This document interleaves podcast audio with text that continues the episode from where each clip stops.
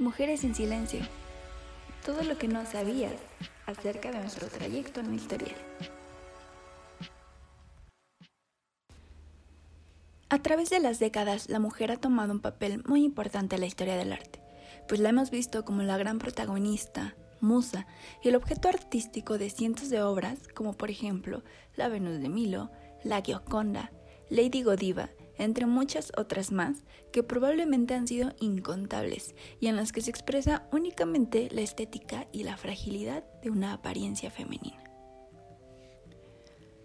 No obstante, este papel de la mujer en la historia del arte va más allá de ser simplemente una inspiración de lienzo, pues es poco sabido que existieron cientos de mujeres artistas que por cuestiones socioculturales vivieron en el anonimato, como Sofonisba Anguissola quien recientemente tuvo su fama al descubrir que ella era quien había realizado el retrato de Felipe II, el rey Felipe II, y no Alonso Sánchez Coello, como todos lo creíamos.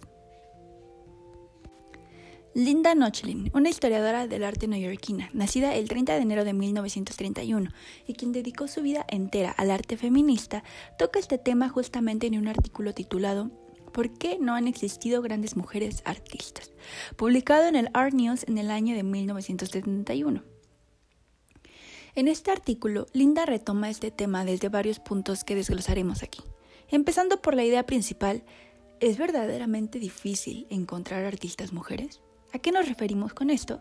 Pues la mayoría de ellas en una época renacentista, en la que el arte estaba en su mayor apogeo, se encontraban escondidas a veces bajo la firma de profesores, de esposos o padres, o simplemente sus iniciales, tal como es el caso de Lee Krasner, un expresionista del siglo XX quien firmaba con LK.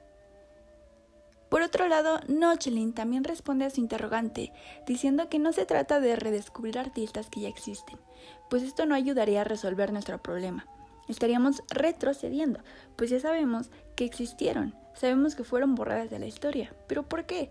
Ese es nuestro verdadero objetivo a responder.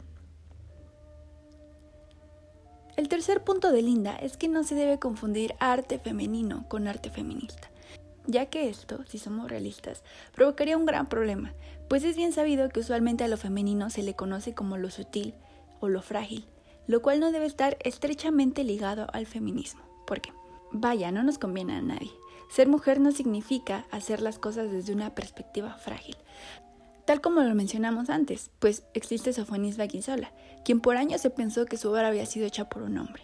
Sin embargo, sí que existen hombres que hacen pinturas delicadas, como el columpio de Fragonard, quien tiene una técnica increíblemente sutil y no precisamente tiene que presentarse como algo femenino.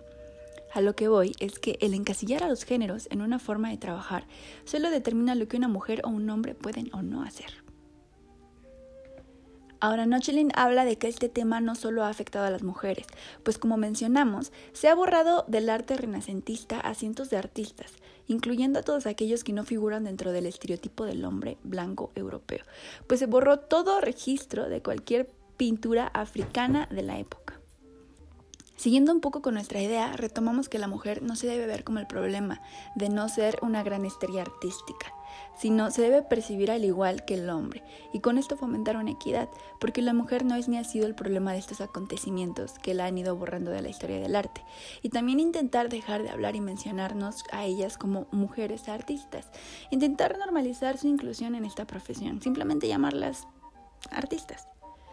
Finalmente, y como modo de respuesta, Linda Nochlin menciona que la manera de responder la interrogante de su artículo es pensar, en los contextos de la mujer. ¿Qué se esperaba de ella en el momento de la historia? Si seguimos en esta línea renacentista, podremos saber que la mujer tenía que ser una fiel esposa y una excelente madre con una numerosa familia. Debía estar en casa, portarse bien y por supuesto no estar pintando cuerpos de hombres desnudos como era usual en aquel siglo, si no el mundo probablemente se volvería loco. Romper con esos estereotipos para una mujer podía significar, a no ser que tuviera una familia muy comprensiva, muy anuente, cosa que era muy difícil de encontrar, eh, significaba que se enfrentaba a toda una concepción de la feminidad. Era romper muchas normas, era atreverse mucho, era ser severamente sancionada. Incluso se entendía que podía poner en peligro la misma, los mismos conceptos de honorabilidad de la familia y de las mujeres. Por lo tanto, en realidad corrían un gran riesgo cuando se enfrentaban a eso y conseguían cumplir con su vocación, con su interés, con, sus expectativas y sus esperanzas.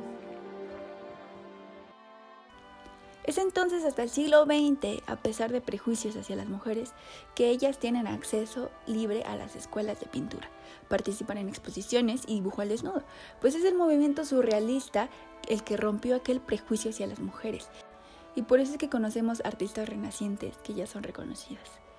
Todos los movimientos feministas que surgieron a partir de los años 60 ayudaron a ejecutar estudios gracias a los cuales salieron a la luz los nombres de aquellas mujeres que creaban bajo el desconocimiento.